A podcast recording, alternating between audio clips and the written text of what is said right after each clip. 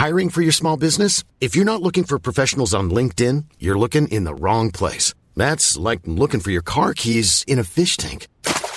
LinkedIn helps you hire professionals you can't find anywhere else, even those who aren't actively searching for a new job but might be open to the perfect role. In a given month, over 70% of LinkedIn users don't even visit other leading job sites. So start looking in the right place. With LinkedIn, you can hire professionals like a professional. Post your free job on linkedin.com slash people today. Hey, I'm Ryan Reynolds. At Mint Mobile, we like to do the opposite of what Big Wireless does. They charge you a lot, we charge you a little. So naturally, when they announced they'd be raising their prices due to inflation, we decided to deflate our prices due to not hating you.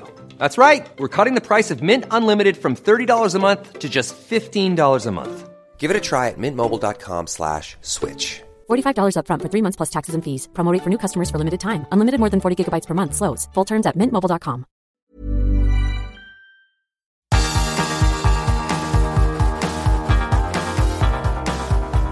Universo Premier, tu podcast de la Premier League.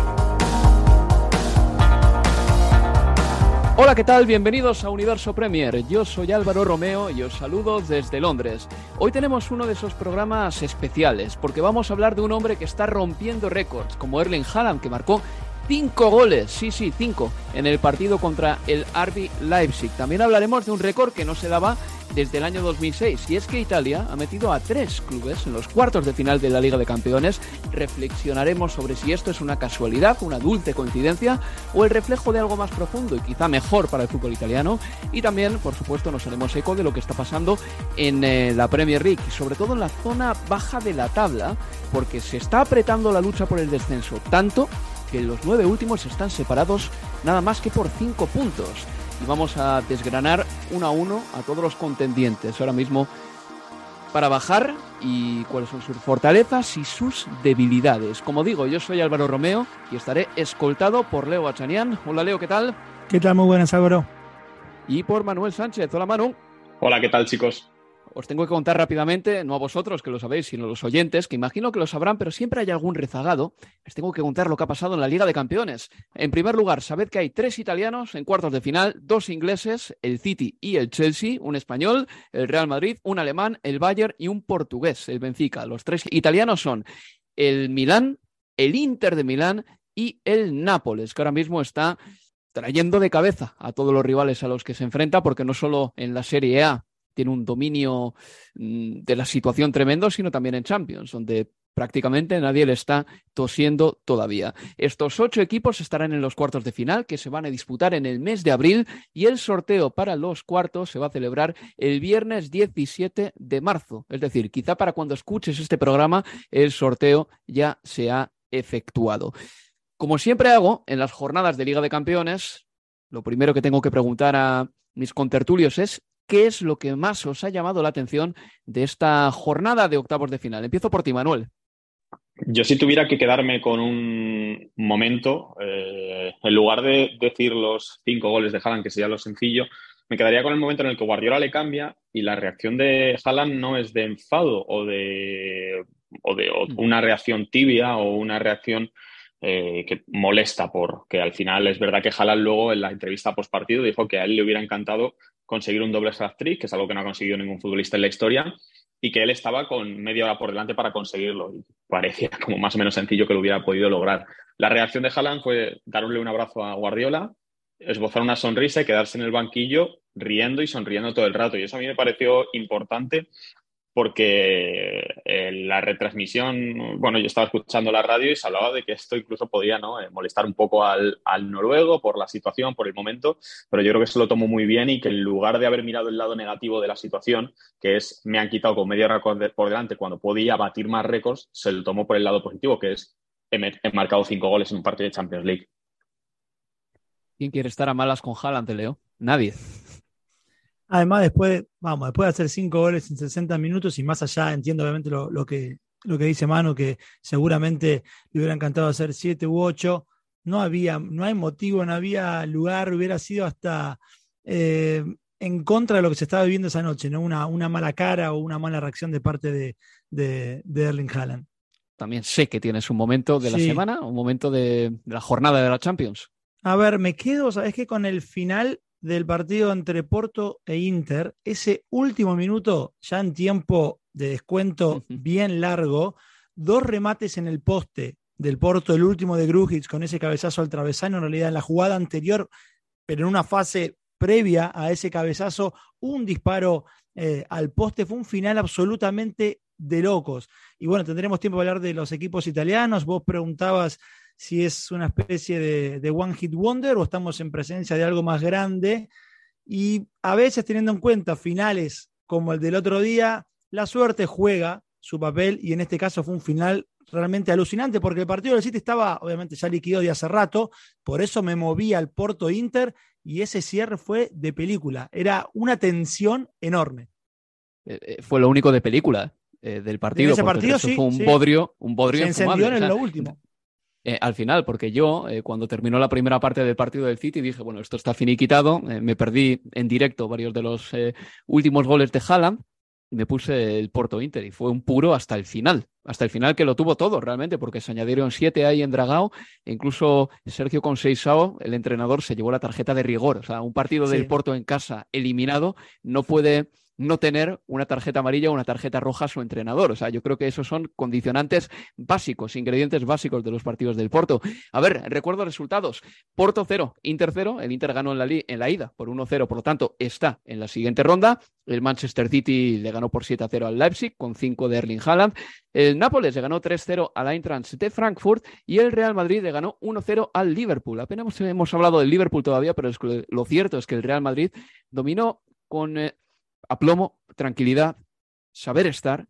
Ese partido contra el Liverpool y al final un gol de Karim Benzema decidió el encuentro para el Real Madrid. Empezamos por el partido del Manchester City y vamos a empezar escuchando a Pep Guardiola decir lo siguiente de Erling Haaland la mayoría de las veces cuando Haaland marca un hat-trick, le cambio. Hoy ha marcado cinco goles y también ha entrado en contacto con el balón 30 o 35 veces. Es lo que buscamos. Es difícil marcar si pasas 40 o 50 minutos sin tocar la pelota. A veces es culpa de Haaland, como contra el Crystal Palace, que no se movió. Yo ya le dije que no había jugado bien aquel día, pero a veces es culpa nuestra, porque, como contra el Leipzig, no supimos encontrarle en la segunda parte. Cuando rompemos el eje de contención del centro del campo del rival, tenemos que ser más rápidos. La participación de Haaland, Leo, fue muy importante en el Manchester City, anotó cinco goles, igualó eh, los récords de Luis Adriano, del Shakhtar Donetsk y también de Lionel Messi, que también marcaron cinco goles en partidos de Champions. Pero a Pep le importa, más que los goles de Haaland casi, cuántas veces participe en el juego. Sí, y además, eh, a ver, Haaland, y ya lo ha dicho más de una oportunidad, que cuando le ponían enfrente de él esta cuestión de los números, de la cantidad de veces que tocaba el balón por partido, en casos como el encuentro ante el Crystal Palace u otros en que realmente le había tocado muy, pero muy poco, él decía que, bueno, no me interesa demasiado, mientras haga goles, si, hago cuatro goles y la toqué cuatro veces, soy el tipo más feliz del mundo que se va con una sonrisa de oreja a oreja a su casa. Y es, un, y es evidente que para Pep el análisis no es de, esa forma, al punto de que cuando su, su futbolista, su goleador, por excelencia, convierte cinco tantos en un partido, él hace referencia justamente a, la cantidad de veces en las que se terminó asociando con sus compañeros o que tocó el balón, que está por encima de la media que estamos acostumbrados en, los partidos con, con, Erling Haaland, al punto de que cuando termina el encuentro y, se hace la entrevista post partido con, con Haaland, él mismo dice que eh, uno de los aspectos a mejorar que tiene por delante es el juego asociativo. Eh, ahora bien, que Haaland eh, se vaya a instalar en ese sistema o dentro de lo que pretende Pep Guardiola, eh, lo termine aceitando más temprano que tarde, no sé. Mientras siga haciendo goles, creo que al hincha del City le va a dar exactamente lo mismo. Para el estilo de juego que pretende Pep, seguramente que querrá encontrar un, un mucho más participativo como, como el otro día. Y si además de participativo tiene la suerte de que cada rebote que queda en el área le cae a él, como si hubiera un imán que solo él maneja dentro del terreno de juego, bueno, me parece que ya ahí todo, todo es ganancia. Eh, movió muy bien Haaland durante el partido, antes de marcar ya en, los primeros minutos del encuentro. Se coló muy bien entre los centrales en un par de carreras. Creo que Guardiol lo pasó muy mal, un central que tiene mucha prensa, pero al que yo todavía no he tenido la suerte de ver un gran partido. Y hay una cosa que, que me parece muy particular del Manchester City de Pep Guardiola, y es que los jugadores con más rango en el equipo, por ejemplo Erling Haaland es uno de ellos, o el propio Kevin De Bruyne, que a quien Pep Guardiola dio un palo en la rueda de prensa previa al partido, mm, esos jugadores no tienen un entorno. Por ejemplo, no hay una novia de Erling Haaland que ponga en Instagram algo cuando Guardiola le quite a su novio con 20 minutos todavía por delante y pudiendo Haaland marcar seis goles en Champions o siete. No hay un entorno en ese aspecto. Los jugadores están muy vamos a decir, discretos en ese aspecto, son muy discretos. Kevin De Bruyne, otro futbolista que tiene muchísimo rango ¿eh? y lleva en el fútbol ya en la élite 8 o 9 años. Renovó hace no demasiado, hace un año, y bien podría pues, eh, soltar un exabrupto o decir algo o tener amigos en la prensa que escriban cosas a su favor, pero no hay un entorno así en el Manchester City. Yo no lo percibo. Manda Guardiola mm, y no se escapa de las manos ese vestuario. Y si alguien se sale de tono, por lo que sea, o es un verso libre o una oveja negra, se va del equipo. Y creo que eso es muy importante porque en el Bayern, por ejemplo, le habría costado mucho más eh, soltar un palo así a un jugador como Thomas Müller. Y en el Barcelona le habría costado mucho más cambiar a Messi en el minuto 65 del partido después de marcar cinco goles. Sí, eh, yo creo que el ejemplo más claro de todo esto es la salida de Joao Cancelo, que era un futbolista fundamental en este Manchester City, y ya le hemos visto como Guardiola no le tembló en pulso para, para no echarle, pero sí dejarle la puerta abierta para que se fuera. Eh, sobre lo del entorno, sobre el caso de la novia de Erling Haaland, ¿no? Por ejemplo, sí que me fijé en la retransmisión de BT Sport Claro, si es que lo hubiera, o el novio, lo que sea, pero que eh, me, fijé en la, en, la, en la, retransmisión de BT Sport que cuando Haaland marca, creo que fue el cuarto gol, eh, la, retransmisión empieza a fijarse también en el palco, en su familia, en, en, su padre Alfie, en cómo celebraban estos los goles. Y yo creo que también esa influencia de haber tenido a un futbolista como padre o de que ahora mismo tenga un padre como, como fútbol, o sea, que su padre haya sido futbolista, también le puede servir para saber por dónde llevar eh, su carrera en tema de medios de comunicación, en tema de, cómo comportarse y, también es importante que vimos a Haaland hablar después del partido. No es un futbolista que, al que hayamos escuchado muchas veces desde que ha llegado al, al Reino Unido, pero sí que se pasó por una entrevista con, con Río Ferdinand, con varios exfutbolistas y estuvo bastante. Mi sensación fue de un Haaland eh, cómodo en esa, en esa situación. Eh, es un futbolista que es verdad que en el Borussia Dortmund se gana un poco la fama de, de, frío, ¿no? Y de que en la mayoría de entrevistas contestaba casi con monosílabos, un poco, quizá no porque no tuviera la capacidad, pero sí un poco por vacilar al periodista. Eh, y, y, con, y en este caso con Ferdinand y con algún futbolista más, sí que estuvo un poco más abierto a hablar y, a, y yo le vi mucha soltura. Y eso creo que también va a ser importante para él y para cómo se desarrolle su carrera, que van a ser al final 13, 14, 15 años delante de los medios de comunicación. Y en la previa del partido, Pep Guardiola aludió a Kevin De Bruyne. Dijo que Kevin De Bruyne tenía que recuperar algunos aspectos básicos del juego para volver a ser importante en el Manchester City. Jugó muy bien, hay que decirlo así. Contra el Leipzig fue titular, marcó un golazo. Desde el primer momento del partido metió tres o cuatro centros al área espectaculares. El segundo gol de Haaland llegó gracias a un trayazo de Kevin De Bruyne que rompe el travesaño y Haaland luego pues se termina cazando la pelota y mandándola de cabeza a las mallas. Bueno, pues a Guardiola le preguntaban precisamente por Kevin De Bruyne y Pep decía esto. I'm going to discover Kevin De Bruyne. After seven years together, I did with you. I'm going to tell you how, how an incredible player he is. Voy a descubriros ahora a Kevin De Bruyne después de siete años. Voy a descubrir yo el gran jugador que es, pero los jugadores tienen altibajos. Cuando Kevin se mueve bien, se acerca a los centrales, llega al área, hace las transiciones. Cuando hace todo eso, es un jugador para quitarse el sombrero.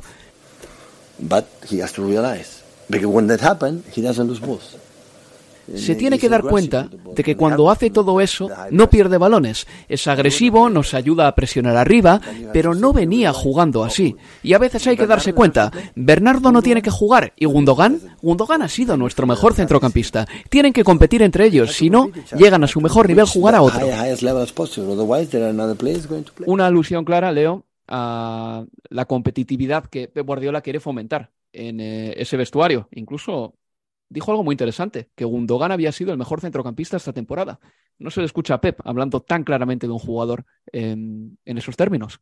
A ver, eh, es una temporada extraña, Álvaro Manu, la de, la de Belga, me parece, ¿no? Suplente en tres de los últimos eh, siete partidos del equipo, en la ida fue al banco, en la ida ante el Leipzig, digo, y, y Guardiola habló aquella vez de que tenían que bajarle el ritmo al partido que proponía el Leipzig. Y si algo quedó claro el martes en, Manchester es que a mayor ritmo de partido, a mayor dinámica de, juego, nadie como Kevin De Bruyne para destacar en, ese, en ese contexto.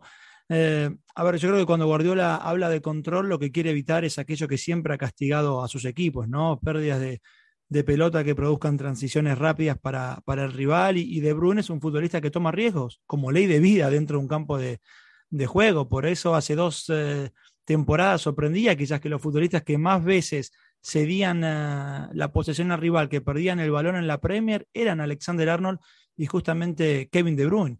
Cuando la adrenalina de, tu juego no es, es un pase con, con riesgo, algo que es una propiedad para, para muy pocos, es lógico también que seas eh, la posición mucho más que aquellos que buscan el pase de seis puntos, ¿no? El pase horizontal o, hacia atrás sin demasiadas complicaciones. Y contra el Leipzig, eh, el porcentaje más bajo de, pases completados de los 16 jugadores que utilizó Guardiola fue Haaland, pero es que el segundo en esa lista fue el belga y puede llamar la atención, pero al mismo tiempo el impacto de Kevin De Bruyne en el partido fue enorme.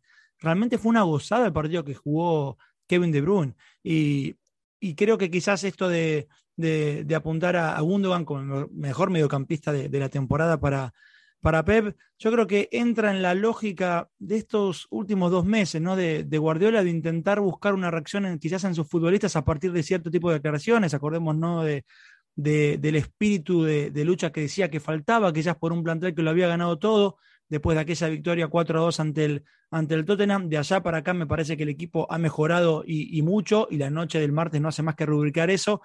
Y, en una jornada o en, una, o en un 7 a 0 donde De Bruyne además termina marcando el último gol del partido y juega un partidazo que el entrenador eh, resalte a, a, Gundogan, me parece que va por esa misma línea, ¿no? De, de buscar algo más.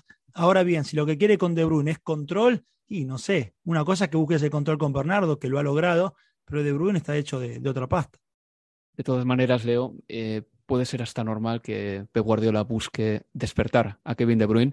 Tenemos que recordar que Pep Guardiola nunca ha trabajado con un jugador más años que con Kevin De Bruyne y quizá con Ika Gundogan ha pasado por muchas fases en la relación con estos jugadores y Gundogan también ha tenido muchos partidos en los que ha sido suplente. Ahora le tocaba a Kevin De Bruyne. Creo que es natural que después de seis años trabajando juntos eh, llegue un momento o un mes de la temporada en el que baja el rendimiento y dejes de jugar. Es que es absolutamente natural por otra parte. ¿eh? Tenemos que recordar que Pepe estuvo en el Bayern tres años, estuvo en el Barcelona cuatro, es que en el City va a hacer siete.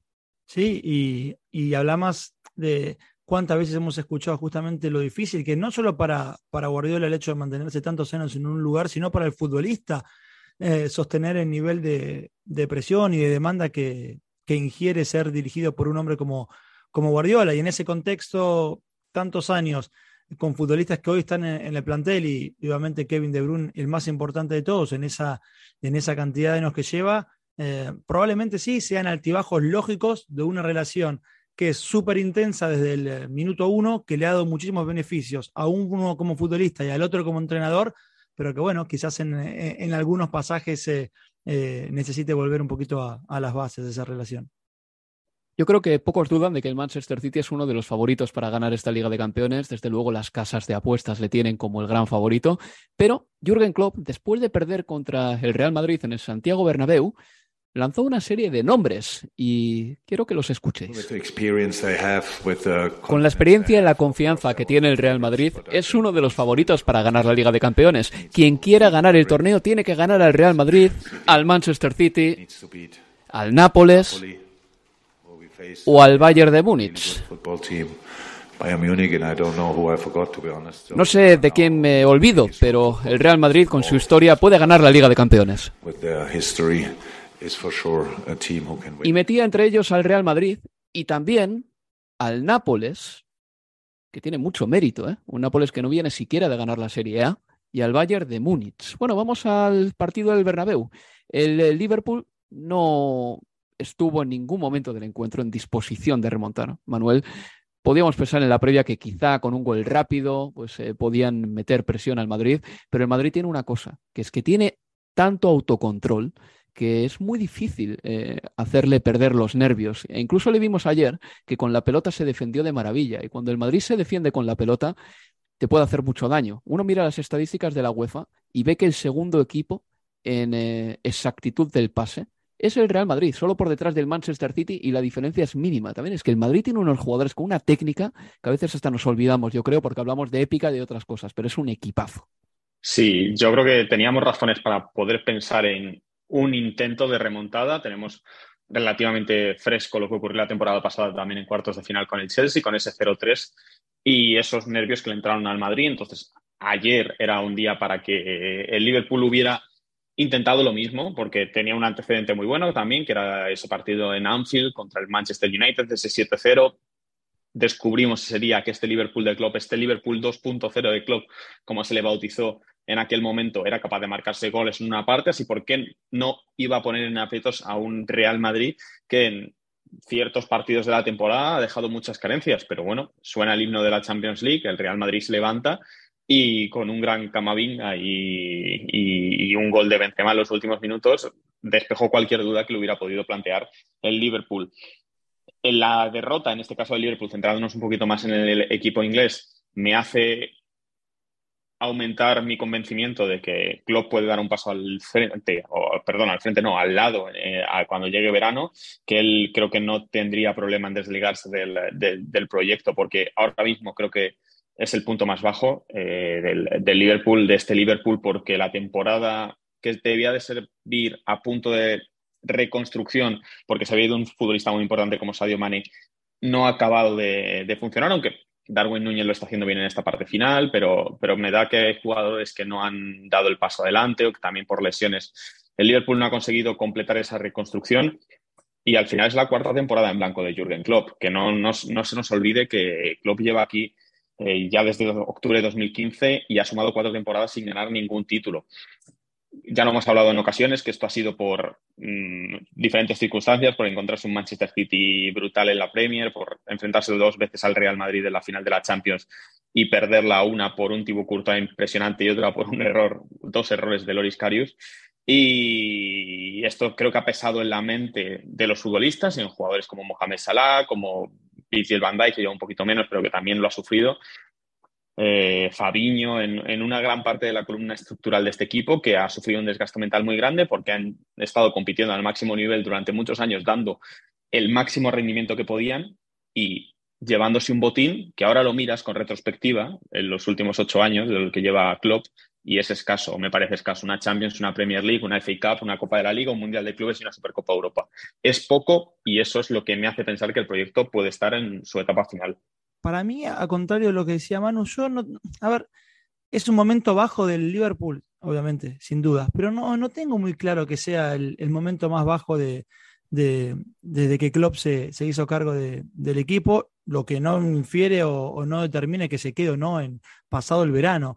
Yo creo que hay una foto que hoy es algo lejana, eh, pero si se acuerdan de la, de la, temporada o del Liverpool la temporada 2021, ese Liverpool que venía de ganar la Premier después de 30 años y que venía de ganar la Champions en, en Madrid, esa temporada 2020-2021 perdió la Community Shield, quedó eliminado en cuarta ronda de la Copa de la Liga, quedó eliminado en la cuarta ronda de la FA Cup, eh, quedó eliminado en cuarto de final de la Champions y entre enero y marzo de 2021 ese equipo perdió seis partidos consecutivos en Anfield, eh, algunos dolorosos. Burnley, Brighton, Fulham ganaron allí, el Manchester City goleó 4 a 1.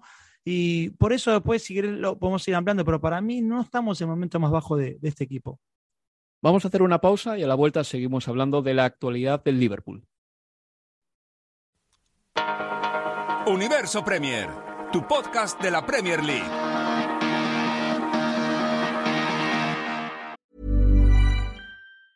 Hey, it's Danny Pellegrino from Everything Iconic. Ready to upgrade your style game without blowing your budget? Check out Quince. They've got all the good stuff shirts and polos, activewear, and fine leather goods, all at 50 to 80% less than other high end brands. And the best part? They're all about safe, ethical, and responsible manufacturing. Get that luxury vibe without the luxury price tag. Hit up quince.com slash upgrade for free shipping and 365 day returns on your next order. That's quince.com slash upgrade. Hiring for your small business? If you're not looking for professionals on LinkedIn, you're looking in the wrong place. That's like looking for your car keys in a fish tank. LinkedIn helps you hire professionals you can't find anywhere else, even those who aren't actively searching for a new job but might be open to the perfect role. In a given month, over 70% of LinkedIn users don't even visit other leading job sites. So start looking in the right place. With LinkedIn, you can hire professionals like a professional. Post your free job on linkedin.com slash people today. Mom deserves the best, and there's no better place to shop for Mother's Day than Whole Foods Market. They're your destination for unbeatable savings, from premium gifts to show-stopping flowers and irresistible desserts. Start by saving 33% with Prime on all body care and candles. Then get a 15-stem bunch of tulips for just $9.99 each with Prime. Round out Mom's menu with festive rosé, irresistible berry chantilly cake, and more special treats. Come celebrate Mother's Day at Whole Foods Market.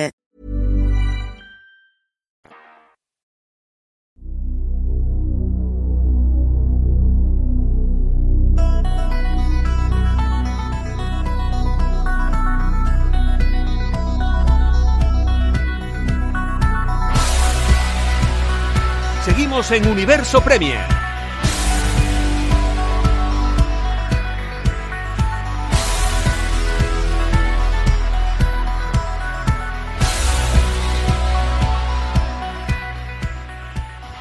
Seguimos en Universo Premier y Leo Bachanian estaba desgranando la actualidad de los Reds, el Liverpool, que ya están fuera de la Liga de Campeones. Recordemos que el año pasado llegaron a la final de la Champions, también a la final de la FA Cup y a la última jornada de la Premier League con posibilidad de ganar la Premier.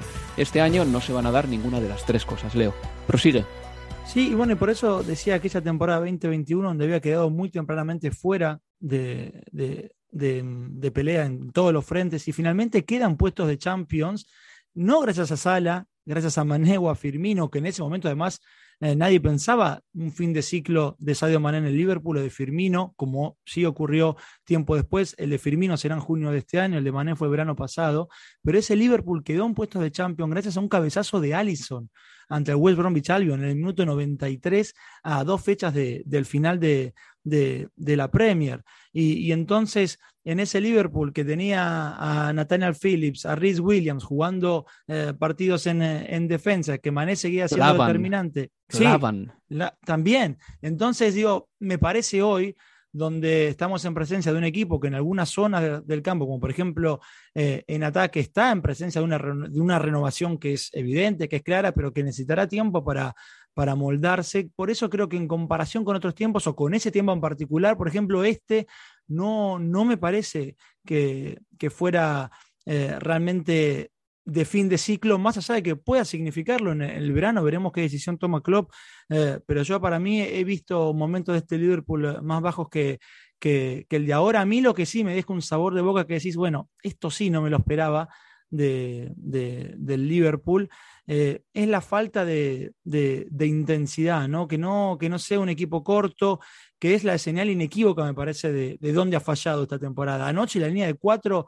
que estuviera a 30 metros estuviera 30 metros por detrás de, de, los cuatro atacantes, eso sí, claro, no es una, una señal de identidad del Liverpool de, de. Y después allá hay errores que yo ya no termino de entender si son de sistema o individuales. Y hago un ejemplo, a ver, si el juego se va a volcar hacia la izquierda del ataque del Madrid, ¿cómo es posible, por ejemplo, que Vinicius reciba todo el tiempo perfilado y cuando llegue la marca de Trent sea ya con el futbolista de, de frente? Sí. Cuando la única manera que hay de frenar a Vinicius y, y, más para un futbolista como Trent, que no es, que no hace de la marca un símbolo de calidad, es que el delantero juegue de espaldas. Y eso sí me parece que era eh, inadmisible, a la par de que en ningún momento, creo yo, Liverpool dio ayer señales en el Bernabéu de que se trataba de una noche histórica.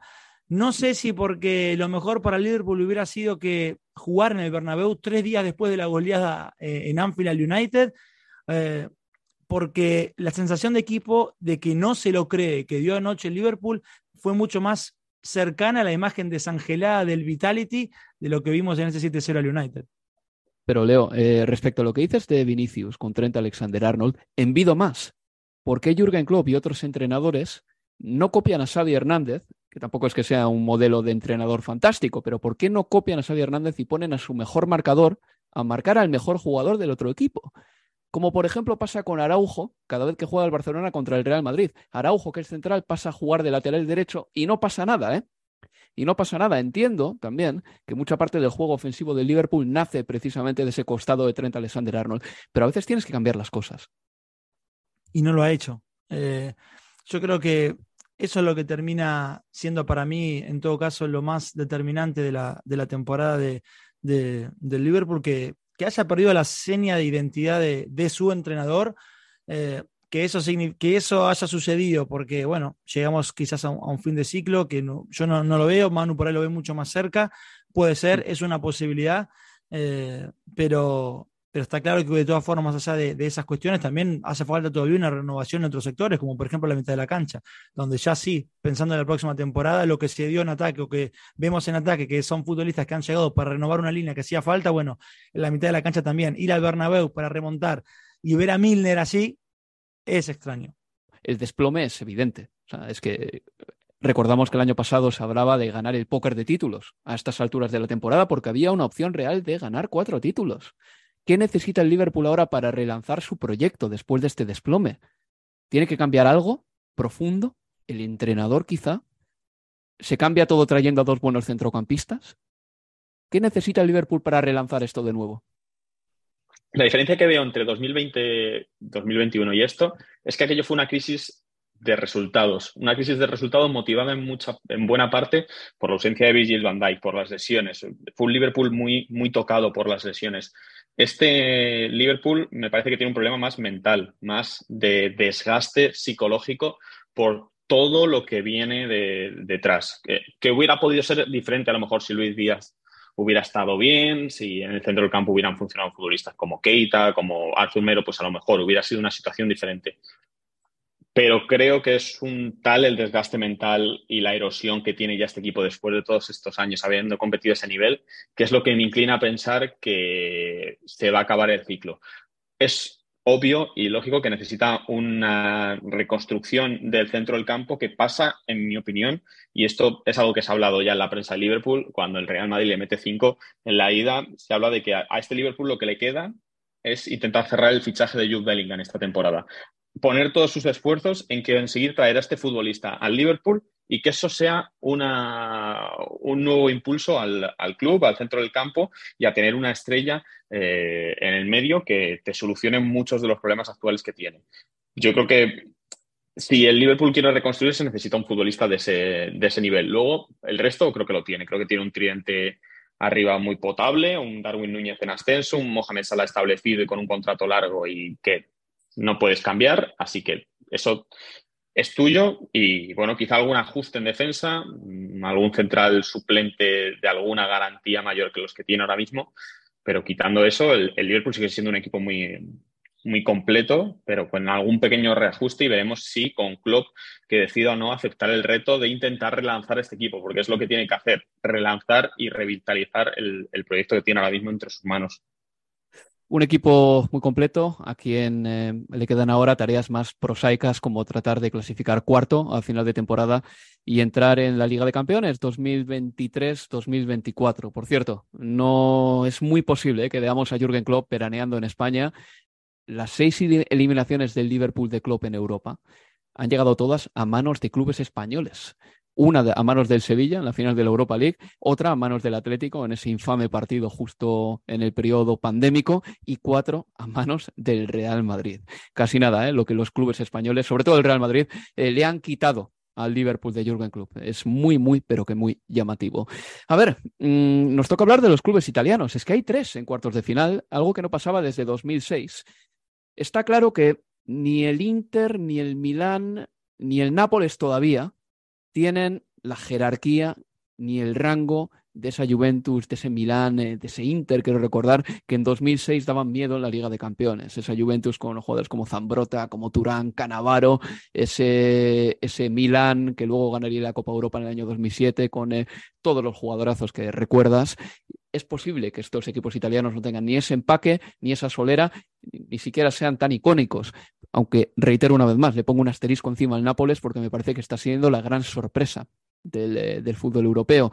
Eh, pero lo cierto es que el fútbol italiano, pese a llevar muchos años sin ganar la Champions, el último que ganó la Champions, de hecho, fue el Inter de Mourinho en el año 2010, es verdad que sí que lleva años haciéndolo bien y exportando buenas cosas. Ganó la Eurocopa de 2020, por ejemplo. Los entrenadores italianos han triunfado allá donde han ido. Mira a Carlo Ancelotti, pero es que el país que ha dado más ganadores de Premier League es Italia. En cuanto a entrenadores se refiere, con cuatro. Y encima hay equipos italianos que han jugado muy bien en los últimos años. La Atalanta de Gasperini eh, creo que es un ejemplo claro, pero el Napoli de Spalletti está siendo también precioso de ver. Y es que encima los clubes italianos están cargándose a equipos potentes, como por ejemplo el Nápoles, que pasó primero en el grupo con el Liverpool, dejó fuera al Ajax y en octavos ha matado al campeón de la Europa League, al Eintracht de Frankfurt. El Milán pasó finalmente en un grupo junto al Chelsea y el Inter se cargó al Barcelona porque el Barcelona quedó tercero en el grupo con el Inter de Milán. Esto que digo puede envejecer mal y quién sabe, igual en semifinales ya no queda ningún italiano, pero nosotros no estamos aquí para adivinar lo que pasará, porque si no me monto un tarot y me largo, eh, estamos aquí para contar lo que pasa. Y hay tres italianos en cuarto, Leo, y están haciéndolo muy bien.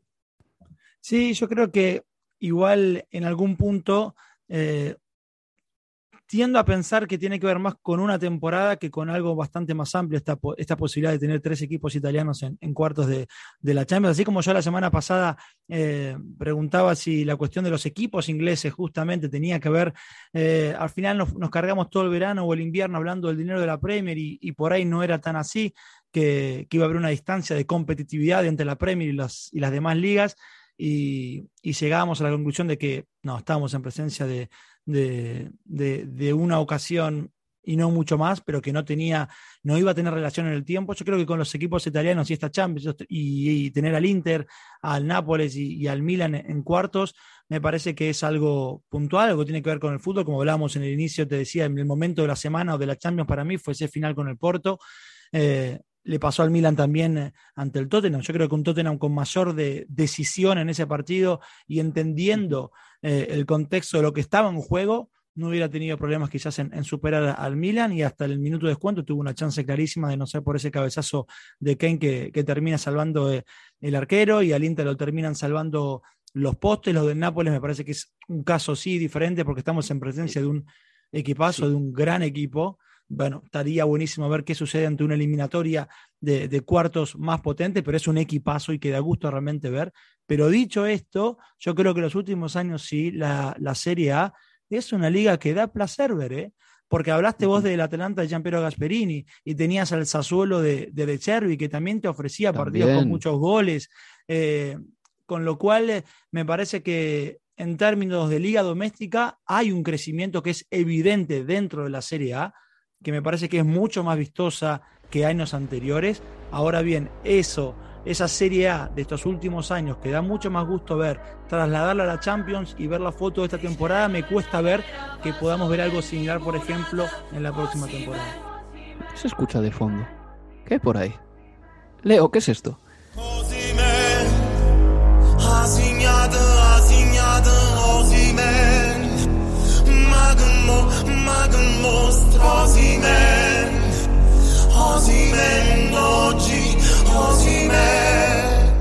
Eso es ni más ni menos que el gran tema Osimen que han hecho en Nápoles para su enorme delantero Víctor Osimen, Alex Garini, tomando una melodía harto conocida, creo yo. Y... Ameno era la canción original, me acuerdo yo de mi época de discoteca, ¿sí?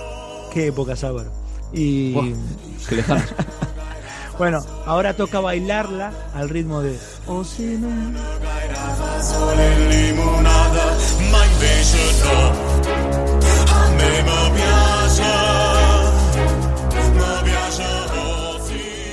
Me ha mandado un amigo mío napolitano y me dice, si no entiendes nada, es comprensible, porque ni siquiera muchos italianos entenderían muy bien qué dice esta letra.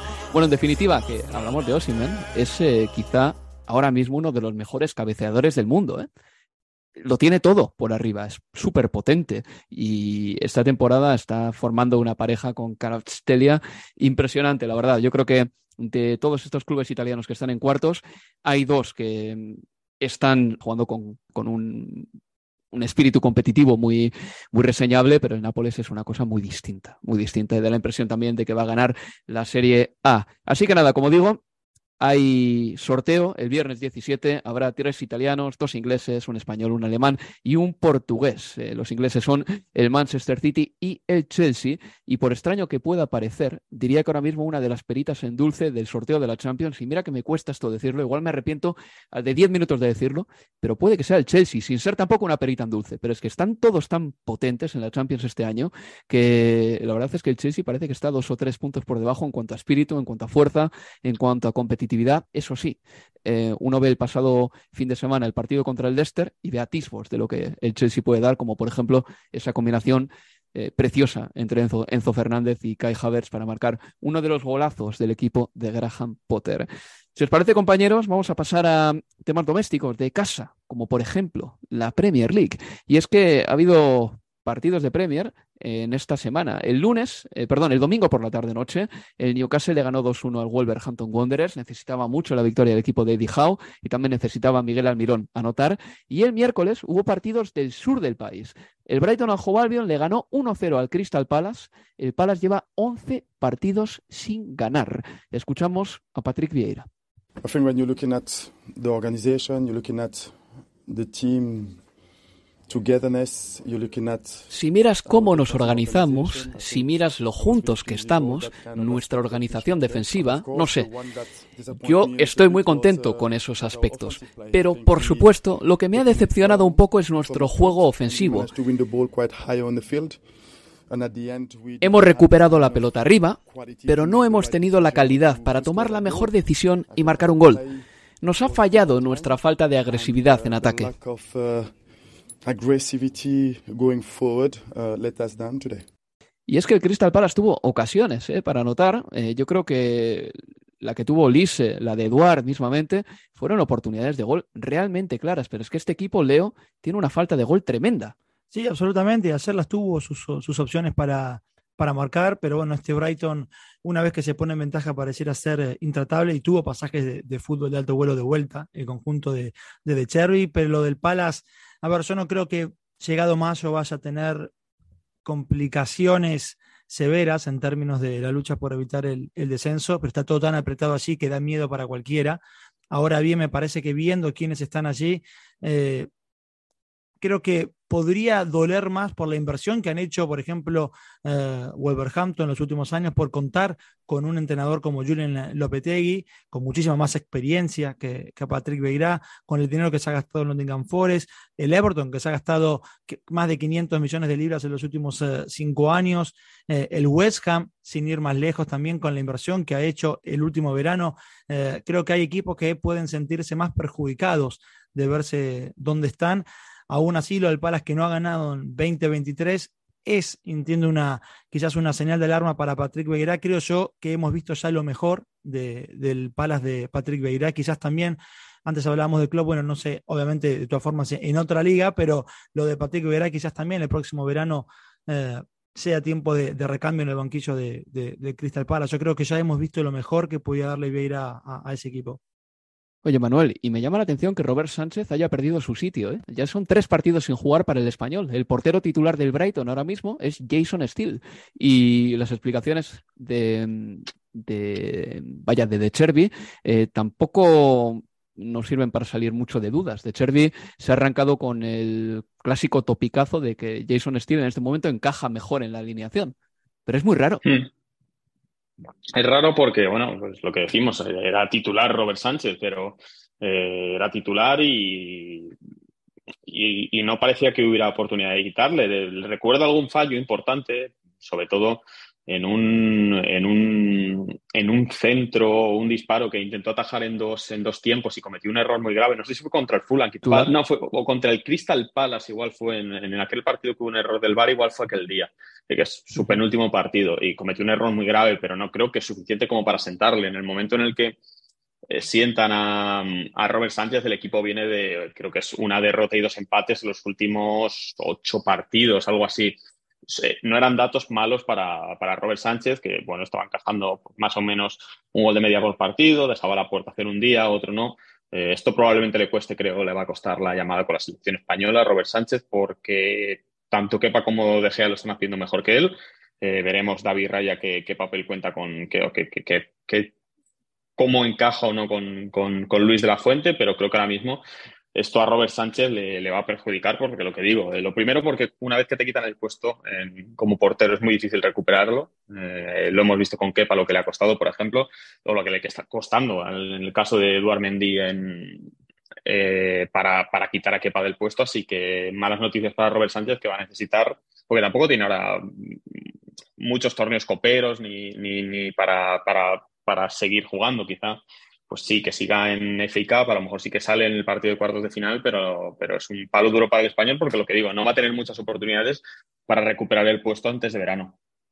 Y hemos llegado a un punto de la temporada, eh, ahora que Gareth Southgate va, a dar su lista, en el que todos los entrenadores hacen lobby por sus futbolistas. Eh, Roberto de Chervi dijo que Solly March eh, merece eh, ser llamado por Inglaterra, del mismo modo, modo, que Thomas Frank, el entrenador del Brentford, que le ganó 0-2 al Southampton también el miércoles, dijo que Rico Henry debería por lo menos ser tomado en cuenta, Leo, para para el llamado de, de, Gareth Southgate, pero es como para pensárselo. Rico Henry está jugando muy bien también, ¿eh? Un Brentford que además ayer también ganó y 2 a 0 a Southampton de, de visitante para acomodarse en esa lucha de, puestos europeos. Lo de Sol y March eh, es un temporadón, pero es, es que es la foto de, la temporada, o es una de las dos historias de la temporada, la de Brighton y la de, y la de Brentford realmente. Bueno, pues tenemos a muchos equipos metidos en la pelea por no descender. Eh, el Crystal Palace es duodécimo y yo le sigo metiendo en esa pelea porque tiene 27 puntos y está a 8 puntos del Aston Villa, que es un décimo y tiene 35 y le podemos dar prácticamente por salvado en este momento de la temporada. Bien, el Crystal Palace, como digo, tiene 27 puntos. El Southampton, que es el último, tiene 22. Es decir, todos están en 5 puntos.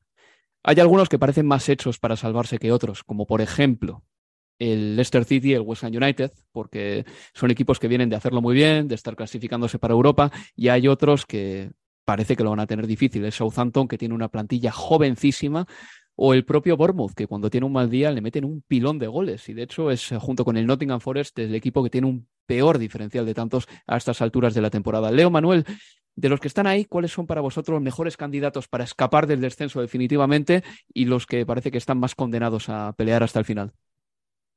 Bueno, yo creo que el condenados yo veo al Bournemouth, veo al quiero pensar que el Southampton no, y, pero lo veo difícil, y el Nottingham Forest. Sí, yo creo que, a ver, el Nottingham Forest va a peligrar hasta, hasta la última jornada su posibilidad de quedarse o no en, en Premier. El West Ham tiene un enorme plantel, pero hoy con futbolistas muy bajos y un entrenador que no se sabe bien lo que quiere y es probablemente su mayor eh, debilidad y ya sería muy tarde para, para cambiarlo, pero está en una dinámica peligrosa. El Leicester te, a favor, y lo vimos ante el Chelsea, es un equipo que te va a generar siempre situaciones de, de gol, con lo cual yo creo que Southampton, Bournemouth, Nottingham Forest y, y Leeds, que está en una dinámica también negativa y peligrosa, vamos a encontrar finalmente por allí los números del descenso. Y además, en el caso, por ejemplo, el Leeds United acaba de cambiar de entrenador y es que Javi Gracias está haciendo al puesto eh, cuando ya enfilamos el último tercio de la temporada. Pues nada, compañeros, muchas gracias por estar aquí. Os recuerdo a todos eh, que este fin de semana en Estadio Premier nosotros emitiremos el Chelsea-Everton, que será el sábado a las cinco y media hora de Inglaterra, y el domingo estaremos con el Arsenal Crystal Palace. El líder recibe la visita del conjunto de Patrick Vieira, el que fuese estrella del Arsenal a principios de este siglo XXI. Ese partido será a las 2 de la tarde. Recuerdo también que habrá FA Cup este fin de semana. Si ves el calendario de la Premier y veis que faltan partidos es porque el Manchester City recibe al Burley en el retorno de Company al Etihad. El Manchester United se enfrenta al Fulham en Old Trafford. Garnacho está lesionado y va a estar lesionado varias semanas. Mala suerte para el chaval. El Brighton and Hove Albion recibe al Greensmith Town y el Sheffield United recibirá al Blackburn Rovers. Eso será en los cuartos de final de la FA Cup. Manuel Leo, muchas gracias. Un placer, chicos. Abrazo. Y nada, compañeros, os emplazo a que nos escuchéis el sábado a las cinco y media con el Chelsea Everton. Hasta entonces, cuidaos. Adiós, amigos. Adiós.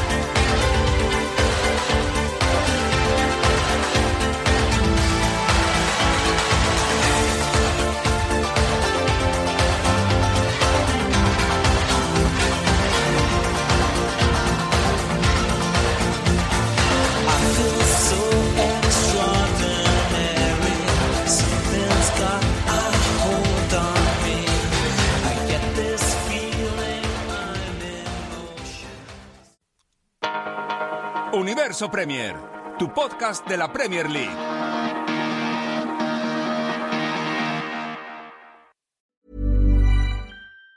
Even on a budget, quality is non-negotiable. That's why Quince is the place to score high-end essentials at 50 to 80% less than similar brands. Get your hands on buttery soft cashmere sweaters from just 60 bucks, Italian leather jackets, and so much more. And the best part about Quince, they exclusively partner with factories committed to safe, ethical, and responsible manufacturing. Elevate your style without the elevated price tag with Quince. Go to quince.com slash upgrade for free shipping and 365-day returns. Mom deserves the best, and there's no better place to shop for Mother's Day than Whole Foods Market. They're your destination for unbeatable savings, from premium gifts to show-stopping flowers and irresistible desserts. Start by saving 33% with Prime on all body care and candles. Then get a 15-stem bunch of tulips for just $9.99 each with Prime. Round out Mom's menu with festive rosé, irresistible berry chantilly cake, and more special treats. Come celebrate Mother's Day at Whole Foods Market.